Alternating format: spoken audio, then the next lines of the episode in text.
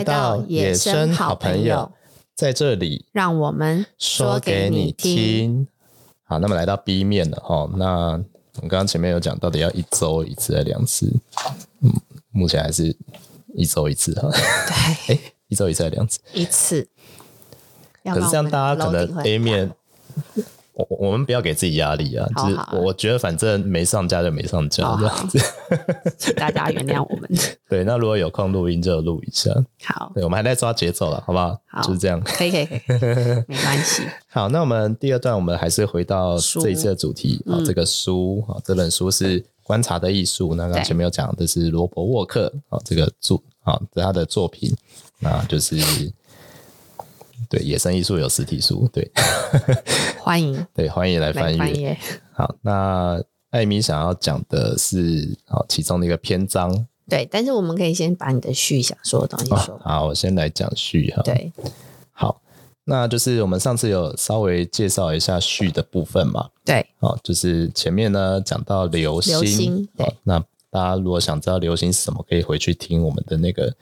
第零集，好好，谢谢。好，那我们呢，接下来来讲那个呃，注意力恐慌。对，注意力恐慌的部分。好，那这里很有趣哦。他讲说有一个哲学家是齐美尔，哦，他在一九零三年，就是一百年前，哦，他就抱怨啦。他说他抱怨什么呢？他抱怨说现代生活啊的刺激，哦，让感官麻木，我们变得呆滞，哦，漫不关心。无法专注于真正重要的事物，他有没有觉得其实这是这个词还蛮贴切在现代生活？一百年后还是一样，一 一百年后的现代生活。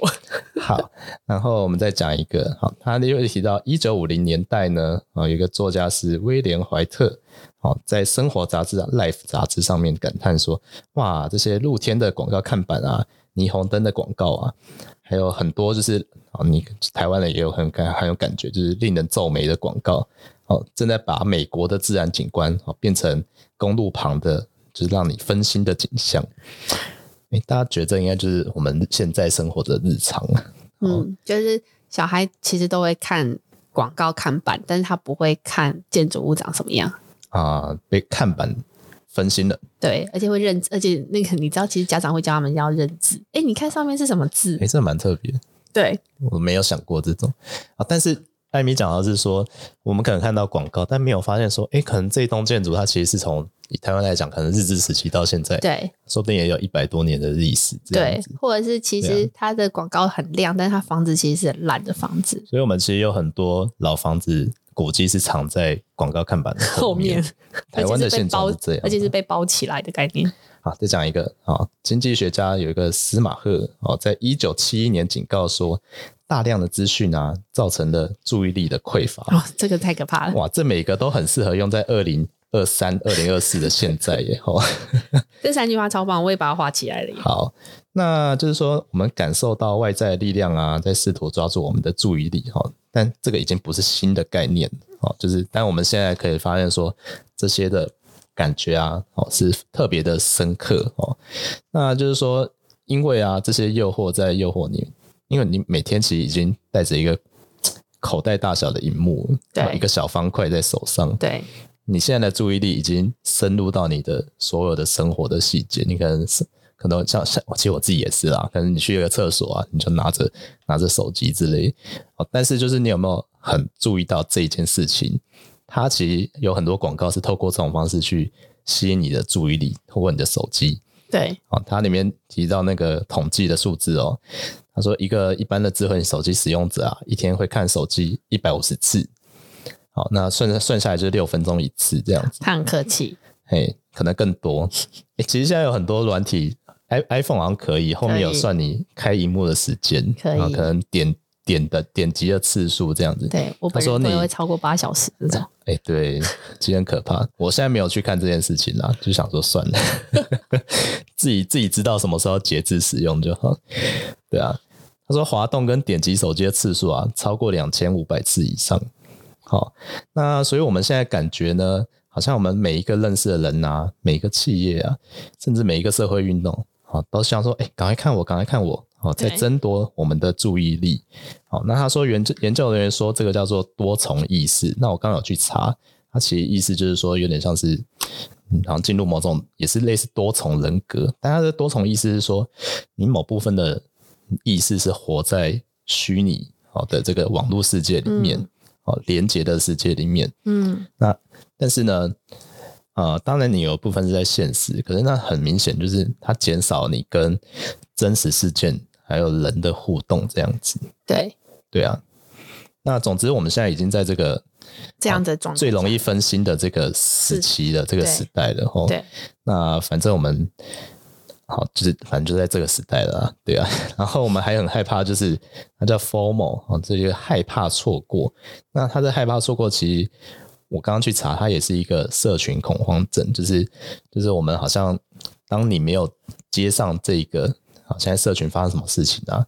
那其实蛮多人会感到恐慌。会啊，好，那它是一个永无止境的这样子，很恐怖。嘿，而且它它应该是 现在人的文明病。嗯，就是这应该是只有这近十年有手机，然后有最可怕的其实是吃到饱网络的台湾。因为台湾的网络是吃到饱，很便宜嘛。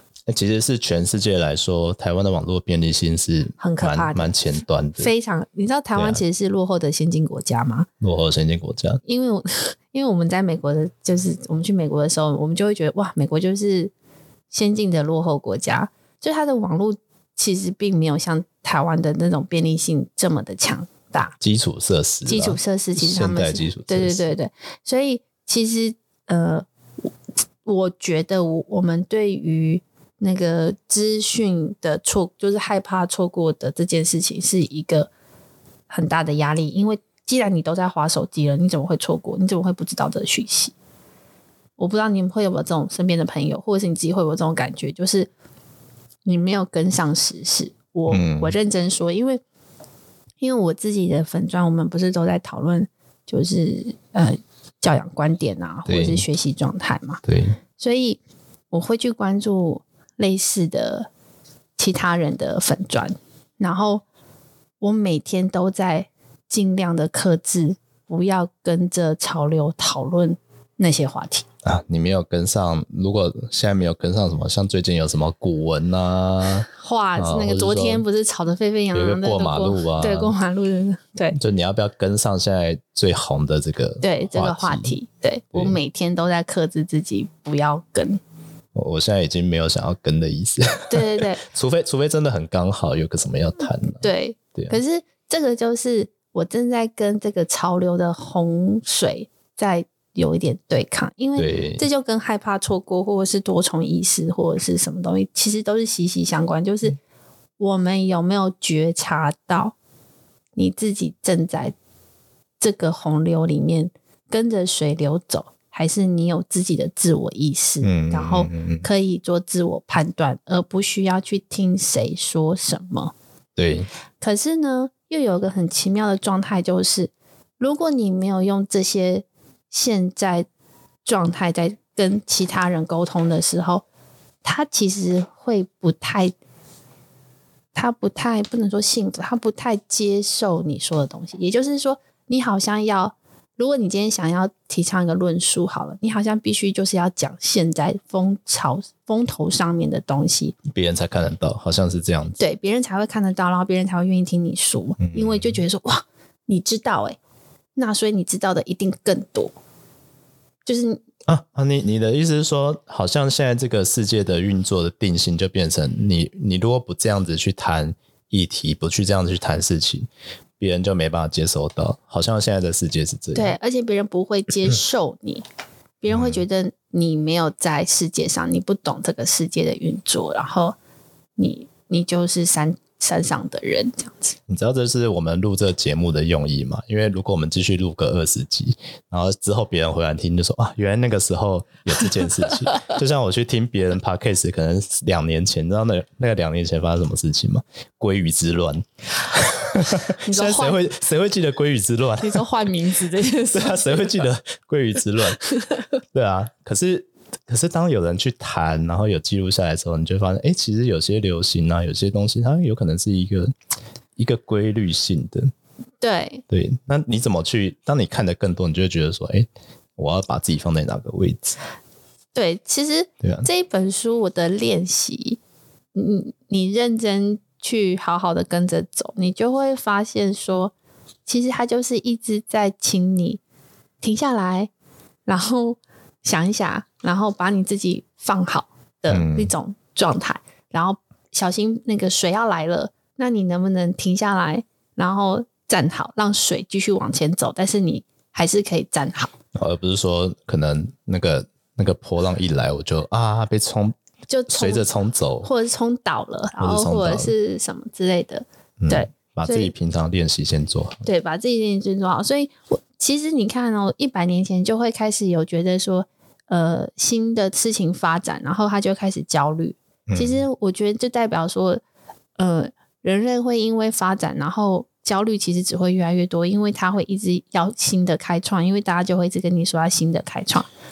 因为一百年前大概是，当然报纸早就发明，那个时候大概是广播啊、电视啊这些更多、更多的、更多新的、更多的载具这些平台出现的时候。对。那以美国来说，其实就是它整个就进入到很现代化的一个都市化，对的一个当一个开始。啊，当然工业时期已经也那个时候应该也是接近一百多年了。对对，但是它。进到就是所谓二十世纪的时候，就整个是一个很不一样。但我们现在已经是二十一世纪了，对对，又更不一样。对，所以、啊、所以就是我觉得那种焦虑感是给是给大家一种叫做，我觉得有点像提醒。可是你不要把焦虑感、嗯、就只是在只在那个只停留在焦虑焦虑感。就是、对他这里还提到说，我们甚至用这个随身的手机在抱怨说，哇，这个手机。一直影响我们，那现状就是如此啊。对啊，对，我觉得我们也不用否认这件事情。我们不需要，我我我觉得就我不需要。像他们就在讲说，嗯，小孩的那个三 C 成瘾这件事情，啊，对啊。然后就会有妈妈就会来问我说，怎么办？那个你可不可以帮我去跟小孩说，叫他不要。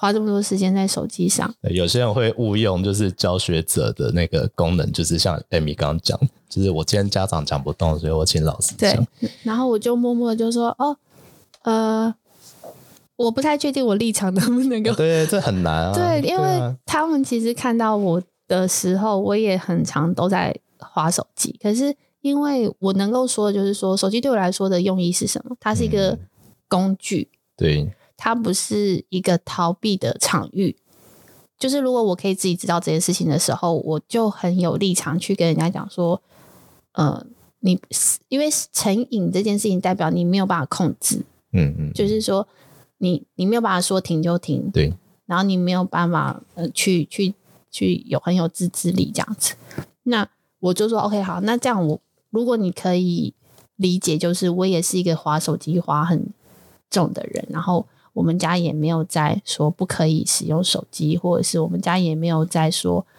你只能上网三十分钟这种东西。你你如果可以理解我的用意的话，我再去跟你小孩讲说可以怎么办，因为要不然我我没有立场说。那对这种，所以就是你你你知不知道你在恐慌，或者是你知不知道你在焦虑？这件事情其实是自我觉察的感知的练习。小孩自己可不可以理解？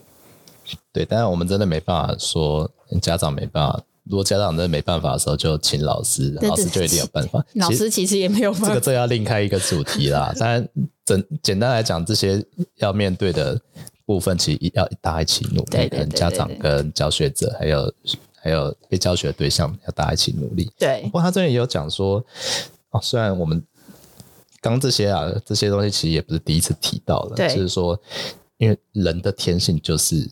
容易分心，我们容易受到刚刚讲的魔术式的啊，对对对，闪闪发亮的事情吸引。对，但是因为我们可以透过后天的学习，对，啊，你透过学习啊，就像前面讲，我们透过练习，啊，练习怎么去把这个流心啊，不管是你透过冥想啊，或者什么正念啊，对，啊，你可以就刚刚讲到觉察，我要知道自己分心了，对，你要先知道这件事情，对，那我们就可以开始来。学习试试看，把注意力好引导到自己想要的方向。对，好，那这个特质呢，我觉得应该他他有提到，这应该就是人类好，就是最厉害最最厉害的地方才对。对，就是其实人类最厉害的地方是人类有觉察的能力。嗯，所以我们要善用，不然的话，其实大家也可以知道说，我们从小就是。小怪兽嘛，如果你在学校的话，那为什么我们大家这是为什么要进到教育，不管是学校啊，或是相关的体制，我们就是要去练习、练习、练习，对对，把自己练习成简单来讲，是一个更好的人。对对啊，啊，并不是说一个很会考试的人，不是不是不是，是一个可以自就是可以自我控制，就是对的人。那我就继续跳着讲下去啊。哦、他讲到说，深度的注意力呢，对灵魂是有益的。哦，绝对。好，好，但是这个专注呢，也不是所有时候都好像感觉起来那么重要，因为我们要做的事情太多了。对。那这个太多是说。很多时候，我们想要一个忙碌的感觉。我好像透过忙碌啊，我觉得哇，我好充实哦，很充实，我好棒。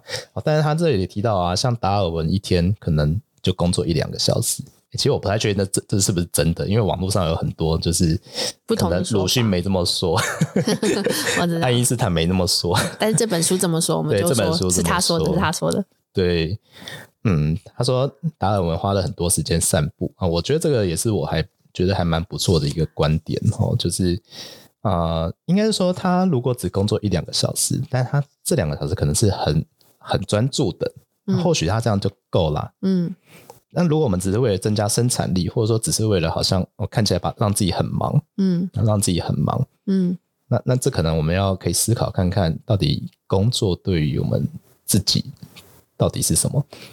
嗯，当然当然很重要了，还有薪水收入啊这些。可是他他这里有提到一个本质这样子，对啊，就是你怎么样在一个啊，比如说你一个星期如果可以挪出一个小时啊去做自己的专注力，啊引导自己的专注力，啊你怎么去观看，怎么去思考，那可能会改变你跟世界互动的方式哦。对，他也可能也改善你的工作跟生活，生活会啊，对啊，就是挺嗯。我常跟我先生在聊，就是关于休息这件事情。休息，对，嗯、有一些人会觉得休息就是停下来什么都不做，什么都不做，对不对？好，可是其实你看达尔文，他一天工作一两个小时，然后他之后去散步，去做一些其他的事情，然后其实他都在做事情，他只是把他的注意力从 A 点换成 B 点。那其实这个过程对于 A 点的事情来说，就是休息。嗯。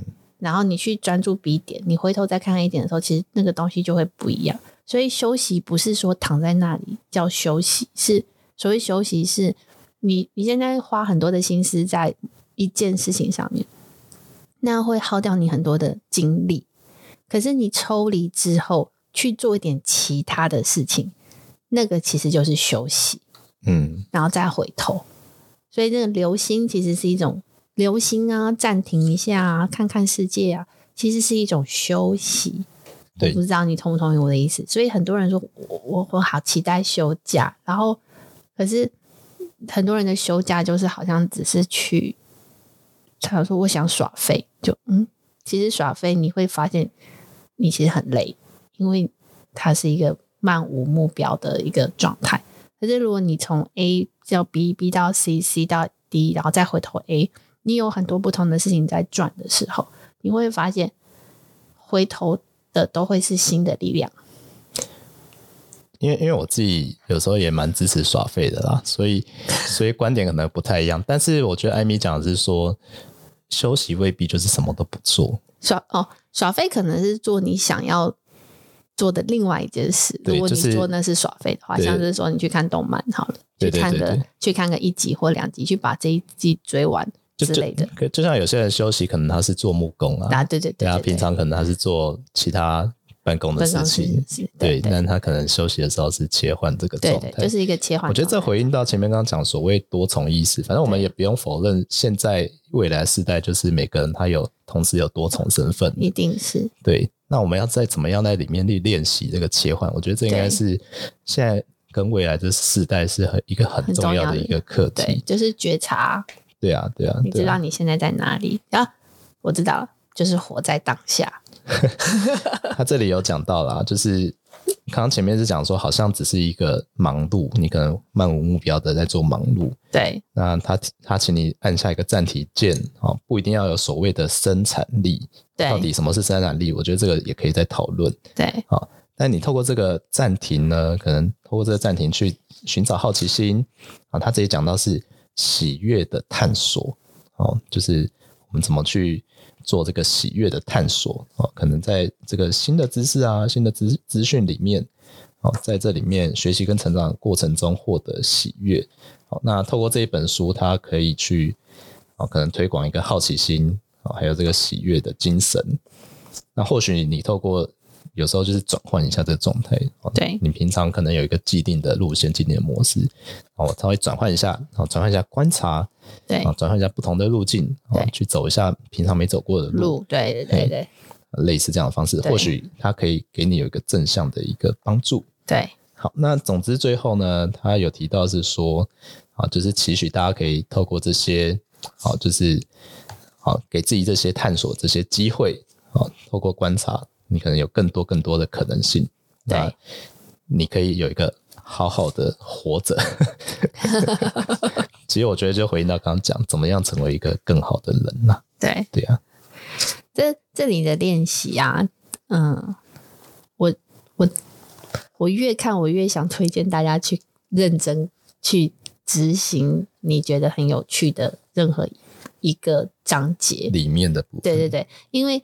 他刚刚不是在讲，就是请你暂停一下，然后，但是其实我觉得大家很恐慌的事情，其实也是在于说停下来，我停下来，然后呢，就是那个停下来很恐怖。可是如果给他一个标杆、嗯、标的，就是说，那你去翻这本书，你可以有很多种方式。你去翻这本书之后，然后你就呃什么都不要管了，你就跟着这本书去走，然后你就会找到一个喜悦的探索，因为太多惊喜会出现，因为你没有带任何。呃，期待，或者是你没有带任何你知道主观意识，然后你去探索这些东西。我觉得这有点回应到我们刚刚前面讲到无聊，欸，对对对对对。只是前面我们好像觉得无聊只会发生在小孩身上，对对对对。但是当你停下来，大人如果停下来的时候，你会不会觉得啊，我现在要做什么啊？那这本书有提供你一些建议，对对对，而且这建议其实都我我自己会觉得呃很有效。我的很有效是会让你。很容易会心一笑，就是你自己真的去做了之后，你会有一个很多感受。我觉得领悟会很多领悟会出现。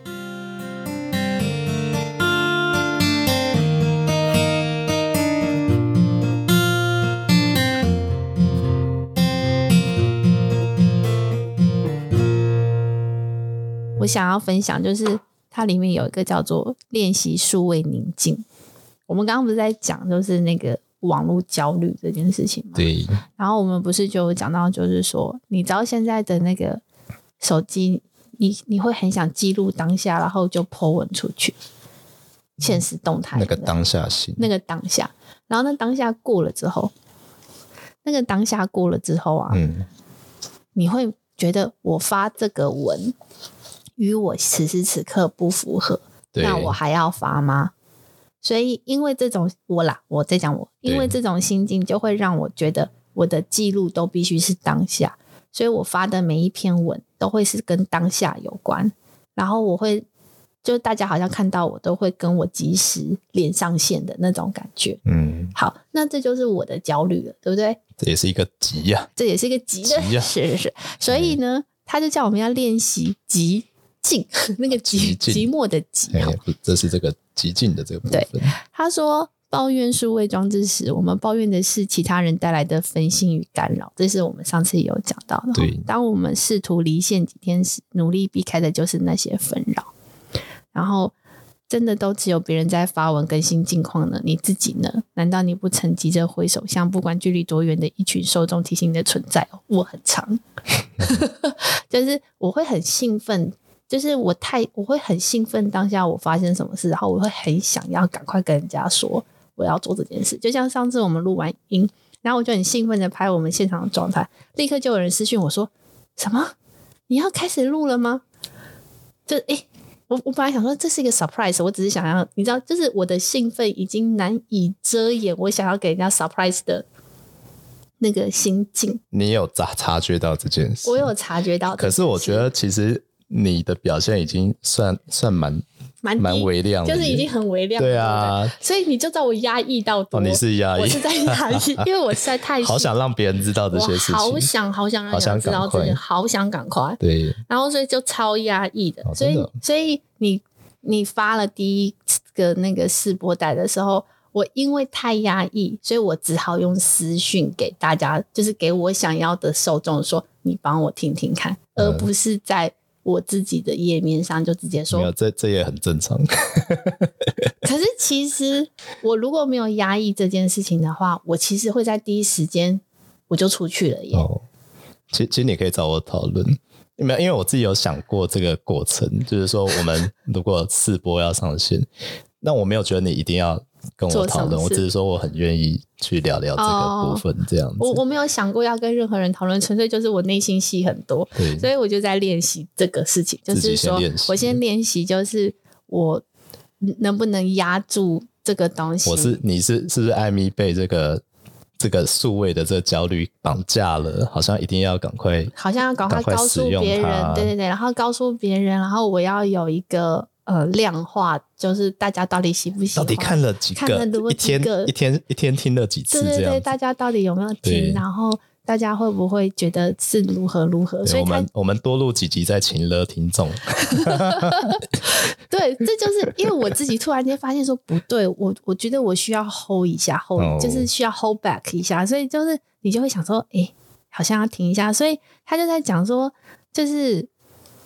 他他的练习是，你可以去看你那些动态，去看别人你来我往，但是你不要去回应回回应，或者是你不要去透露你在做什么。他他不是说把那个手机就是不是不是不是就是关起来不要用它，它的数位极静不是这个意思。不是，它的极静是你自己本身不要发出声音，不是别人，你不要去看别人。这个就是大家讲的，就是我们就潜水，我们对，好像在。在网络上，虽然我们有在观看，对啊，这其实是观察，这是观察，对，我们观察别人怎么运用这些工具。对，你冷静下来，你先不要自己这么快急着要。但我不要，我不要赶快 po 个文说，大家赶快来跟我互动，赶快来按赞。对，一般人会，一般的时候我们会因为用这个工具，然后很追求这个这个方向。对对对对，他他不是，他叫你停停，冷静下来，然后去去观看别人。去看别人是什么时刻会按赞，在其他人身上，或者是什么样子的人会去回应他，然后你都不要出声哦。就算你很想要回应，你都不要出声，你先去看看别人怎么回应，然后你就沉静下来。所以他就会说，如果你每个月只能发三则动态，或是你每周只能传讯息给两个人，那我们会不会更能限制自己，只要说重要的事？我觉得这建议很好，诶，就是。我一开始看到数位极静，以为看到这标题，以为就是我刚刚讲，就是手机关掉，你就不要用网络。不是，但那样有时候对现代人来说，其实又又很绝对了。对，太太多了。你你你很多时候不用这个，那我们的焦虑可能就是，哦，那我们就赶快去转换成，那我就看剧啊。就是那他的意思是说，我们让自己跟社群网、社群工具有一个。一个距离，给自己一个空间，给自己一个空间，就是让自己有一个缓冲的空间，这样子。我我觉得我自己现在其实应该都在做这样的练习。对对，因为我知道我当下有很多需要更关注的事情。对，那但是我也知道这个工具它还是有它可能好用的地方，虽然我也是会用这个装置在抱怨这个东西很难用。对，所以这个练习其实如果以现实生活来说的话，就有点像是你在。嗯，活动里面，然后你会发现很多小朋友会急于要发表事情，可是有的时候，嗯、其实他停下来等一下，他会听到他的答案，其实就在后面。看一下别人怎么回应，对，那可能让自己的修饰一下自己的回应啊，或者怎么样讲的更好，这样子。对，那而且甚至于有的时候，你根本不用回应，因为。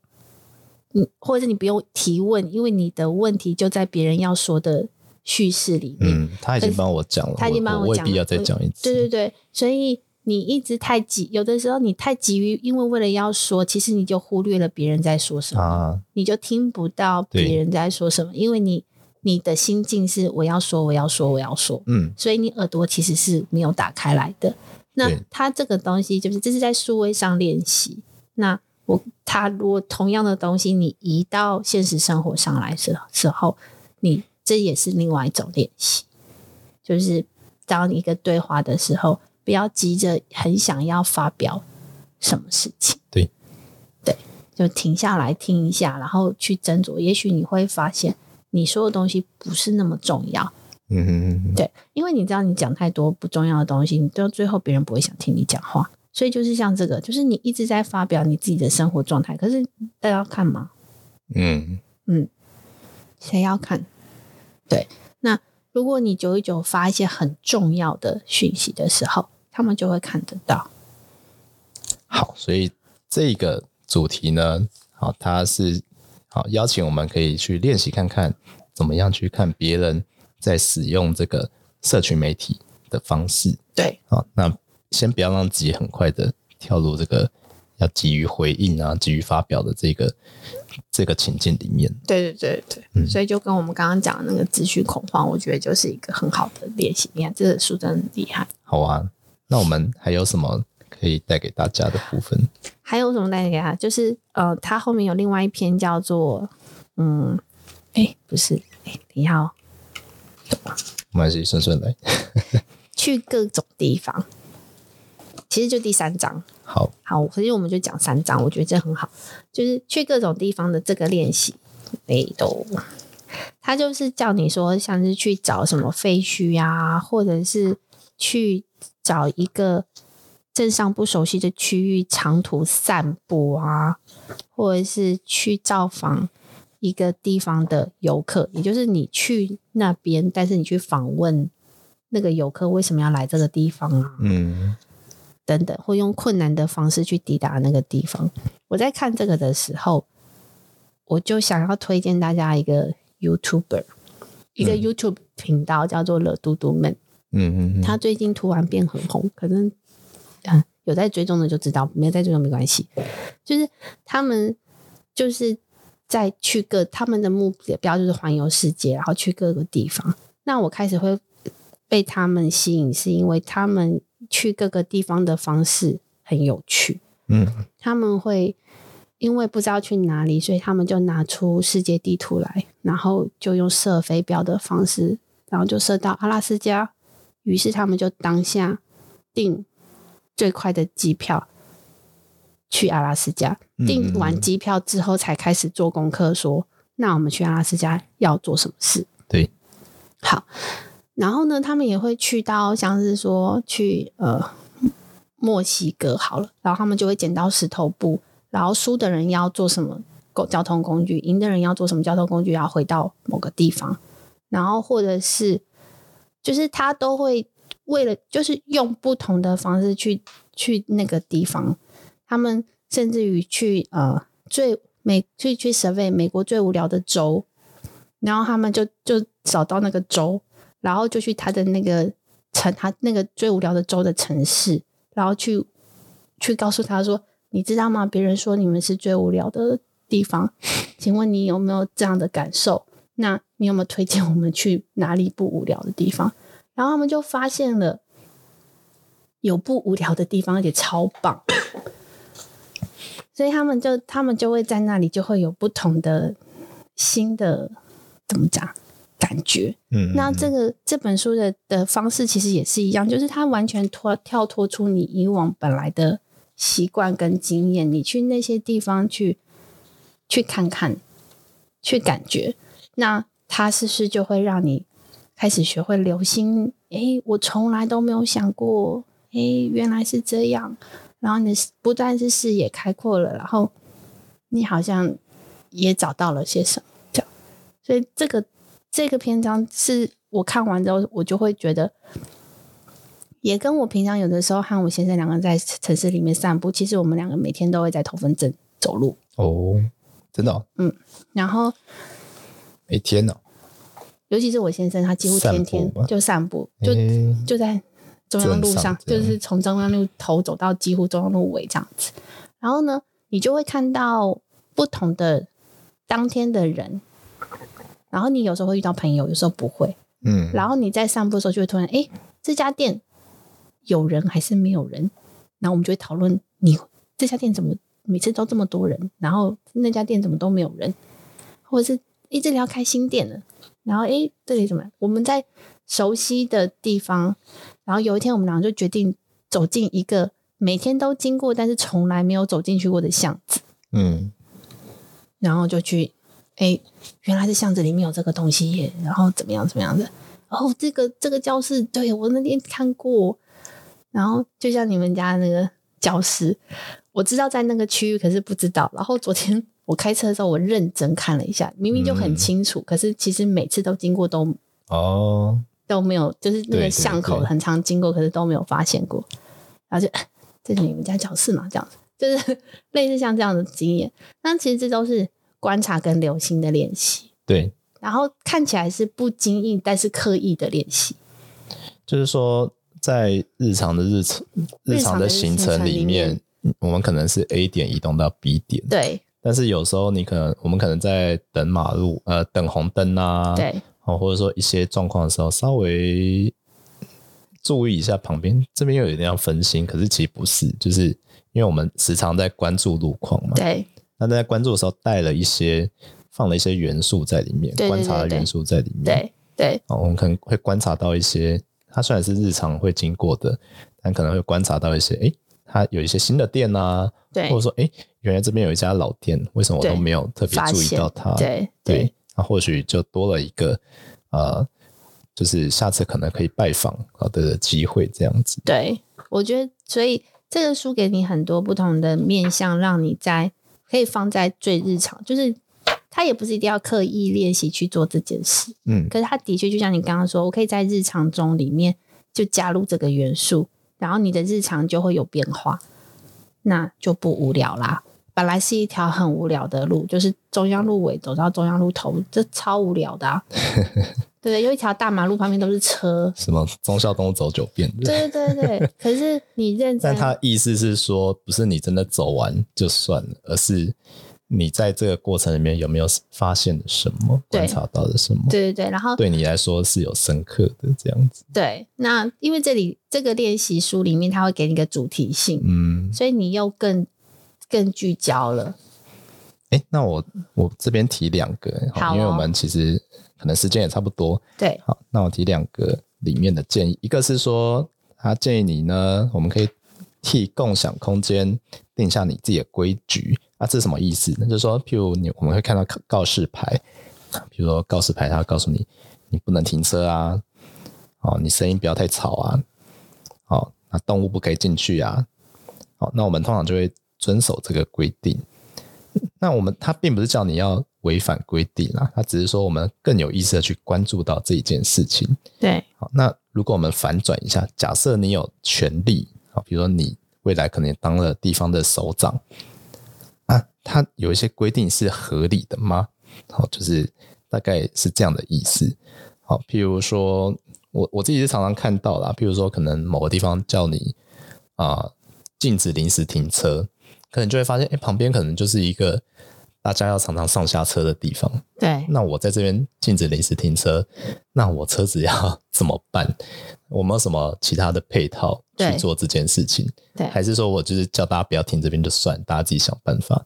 哦，这个可能就是他这个建议，可以让你平常观察去进一步思考的的地方。对，好，那这个是一个建议。那另外一个建议跟刚刚艾米讲的有关，好，它叫做自我测验，好，自我测试。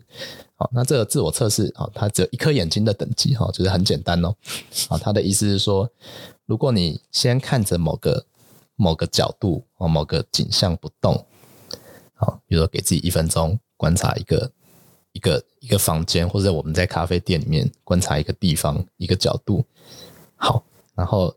这一分钟到了之后，我们再移开我的视线，然后呢，哦，然后写下你刚才看到了什么。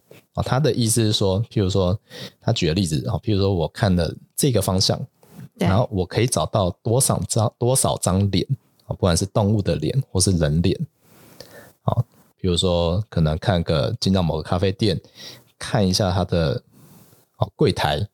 啊，或许有啊几个几个就是服务生，对，几个店员，对，好，那比如说你可能想说，哎，顶多三个或五五张脸吧，三个或五张脸在那边，好，结果呢，好，我就先记在笔记在纸上，然后再回去看，然后你可能会更发现说，哎，除了服务生以外，旁边的包装上面啊，可能也有猫的脸啊，好，可能也有墙壁上也有。就是对店店员的相片啊、人像啊之类的。啊，但是这只给自己一个挑战，并不是说哎我自己多厉害，好记得多少，而是说透过这样的方式呢，有一个不一样的观察。这样，对，我觉得这很棒，这个谁都可以用。哎，就是分享给大家。对，这个这很简单，不是很简单。这个这其实，嗯，我在跟小孩玩那个。冷静下来的游戏，我们会玩这个游戏，就是请他指出这个空间内有什么。举例来说，请你们指出一个白色的东西啊，对。然后或者是请你找出一个时钟，嗯哼，或者是请指天花板。然后他他的他光这个动作，他就会去有一点像是看到这个空间，他不是真的看到什么，但是他就会看到。所以他就比较冷静，因为他就会知道他现在正在这个空间里面。那自我测这个这个只是从这里的延伸我想到的，可是自我测试这个东这个游戏，我觉得就是也很适合让大家觉察到说我在哪里。哦，其实刚刚这两个都有跟艾米刚刚提到有点关系，因为我自己在上譬如色彩学的课，我会请大家说，哎，对，就像刚刚讲的，有哪些东西是红色的？对，谁穿的衣服最鲜艳？对，它其实也是一个观察。那其实就回应，像刚刚那个那个禁止标语也是啊，就是路上可能有一些指引你的标语。对，有时候我们只是看到，但没有意识到说为什么他要我们这样做。对，而且很多标语其实不合理。我现在觉得不合理的标语是他们会写很多字在那个标语上面，但是我们可能过去只有不到半秒钟，你就要解读完。对，这就很不合理。对，对啊。我我最近比较常往机场跑，啊，机场。你说出境入境那一件事情吗？我我不是出境出入境是一回事。你知道出入境到底回国是出境还是入境？回国是入境啊，回来台湾是入境进来啊。对啊，对啊。出国是出境啊，是出去外面啊。对对对。那有时候会突然卡住，你知道吗？对，所以你知道，所以他现在有改改，然后就觉得神经病，为什么要改那个东西？因为其实就是那他，而且他改都只改。他现在改什么？是出国跟回回国嘛？对不对？就是基本上就是大家中文程度好一点，或者是大家去训练一下就好了，根本不用去改那个标语。可是我要讲的事情是，他会在一面墙上面给你非常多标语，然后你根本没有办法停下来看，你大概是要走右边还是要走左边？嗯。然后现在机场因为在工程，你只要走错一个，你就会去到很远很远很远，然后你才能够再回头。这才是最可怕的。你说桃园机场那边？对对，如果其实他已经好几年是这样了，因为第三行下的施工。对，可能因为我最近太常去了，啊、所以那个标语的不适任跟让我觉得很焦虑的这种事情就变得很很恐慌。会会会。对，然后又很多字，然后你就会觉得，呃，就是 那个那个开车的那个那个感受力会很不好。对对，其实这个所有的都跟就跟我自己教学。这个领域会有点关系，就是我们的视觉的设计啊，你的资讯的设计，设计对，要怎么样去想象得到使用者的情境？所以我现在可以理解他为什么要说艺术，嗯，你知道吗？因为当你观赏完之后，你会发现好丑。然后，对啊，因为前面刚刚有一个没有回应到，就是所以你说的落后先进国家，你说台湾的落后部分是这个部分。你是说我们可以用很多标语，但是我们还没有。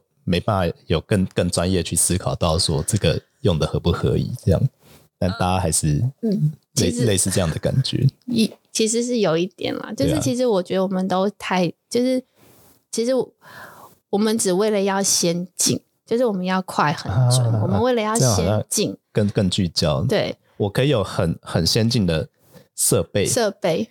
但是要怎么去去去使用它？其实我们没有在这个东西上面去做琢磨，所以我们其实内内内不能说内在，就是说，其实我们都蛮只在乎现在要有东西，可是其实有很多东西是需要累积，或者是他要有先辈的能力。嗯嗯嗯嗯嗯。呃，我就像是好中国，呃，对岸他们很，他们很多小孩是生出来，就像我们家小孩很多家里没有家里电话，嗯，对不对？你知道，就是很多人家里没有室内电话，没有室内电话，对啊，对。那没有室内电话，其实他们就不会知道那个电话机什么什么的的历史渊源，然后也没有人要跟他聊这些东西的时候，他们就会觉得世界就是长这个样子。那我觉得台湾很多的状态是就是这样，就是所有的人都是空讲的，然后底下都是空的，他总只看得、啊。等下，等下，等下，嗯，我再进一步讲，的意思是说，因为没有室内电话，没有电话线。我们使用很多人使用的以为就是说，我今天电话可以打，反正我今天是无线的，我不用有一些基地台啊这些设施，就他不会觉得我不用需要电力，反正我电话拿起来就是会通。很有可能他们会有这种概念，就不一定，或许对方的那边的收讯不好或者怎么样，但平常其实我有点没有意识到这样的情况，对对对，我就忽略了这中间其实有很多人在努力在付出，对，所以我们才可以有这么便利的使用，对。所以我们都只有专注在，就是现就很多人都只有专注在先进这件事情上面。那我不是就是说我们很落后，我们不能落后的先进，好，这是我口误吧？没关系啊，我们就当做一个一个观看的一个方式，这样。对，我觉得这是一个很常，就是在我们家里很常开的玩笑话，就是会觉得说台湾什么都很便利，可是其实台湾有时候思考蛮慢的，就是我们的思考力蛮落后的，其实。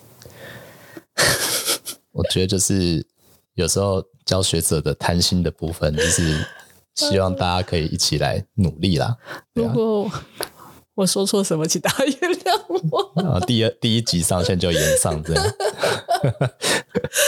就被那个落后的先进国家什么你在说什么这样直接就，那我们观众数一定很多才会被延上，我好开心哦！这时候被延上也很开心，真的哦，要要感恩，要感恩。没有啦，我觉得就是我们知道有很多可以大家一起努力的地方，那这也是透过观察，我们才，不然我们可能就觉得我们自己很棒啊。对。那如果觉得自己很棒，就好像没有什么需要努力的地方，这样好像也是有点、有点、有点、有点盲点。盲点的，对啊，对啊，对啊。有啦，台湾其实一直在脱离这件事情上，我觉得我们算是一个很。很幸运，很幸运，而且很神奇的一个。对，但是也有很多人一起努力，让整个社会更好。对，这样这是事实。我觉得，嗯、我觉得我们公民力量，我们的公民意识跟公民力量跟其他国家来比，我们其实那个能量聚集是很可观的。对，我觉得是事实。我觉得我们很棒在这里。而且我们其实很多时候真的公民社会有发现。要怎么去修正？虽然我们都还在练习，练习。对，我觉得刚刚所谓某方面落后，是说我们的国家历史，对，其实还很短，很新啦。我们很对，相较于其他三四百年，对，就是我们其实大概一百年左右，对，在一个比较现代国家来说，对。那当然还有很多定位的问题啊，对，对啊。然后再来就是说，其实在，在、呃、啊民主化的过程，大概也是这三十年的事情，我们还有很多。相对于其他比较成熟的民主国家，需要练习的地方。对，但是大家一定要有信心，然后要一起去有觉察，去刚刚讲的留心。留心。我觉得其实观察是非常重要的，不管你是哪一个领域。对，对啊，那尤其像刚刚讲的。如果你有视觉方面的领域的专业，嗯，那我们可以多放一些平常的观察，那怎么样用起来才是一个比较合理，的？对，对，这个是很重要，因为你的设计可能会影响到很多事情，很多人。对，哦，或者说你今天其实是一个首长，你的规划也会影响到很多平常在用这些设备的人。对对对对，好。那今天这样的结尾，好结论好像还不错，对呀、啊。啊，谢谢你。你是说不是停在那个什么落后先进国家？好啦，那不会是重点哦，大家。对对对，反正就是要大家多做一点观察练习，然后这个观察练习做久了，其实你的觉察力就会变很强。我觉得这就是就就是你的自我价值也会，嗯，就是跟着会提高。对，不管是哪一个年龄层，应该都是很适合做的练习喽。对对对对，嗯、所以强烈强力推荐这本书。好，那这边就是分享给大家。嗯，那我们今天的时间就到这边喽。好哦，好，那也谢谢大家线上收听的时间。对，那我们就那我们就下次见喽，拜拜，拜拜。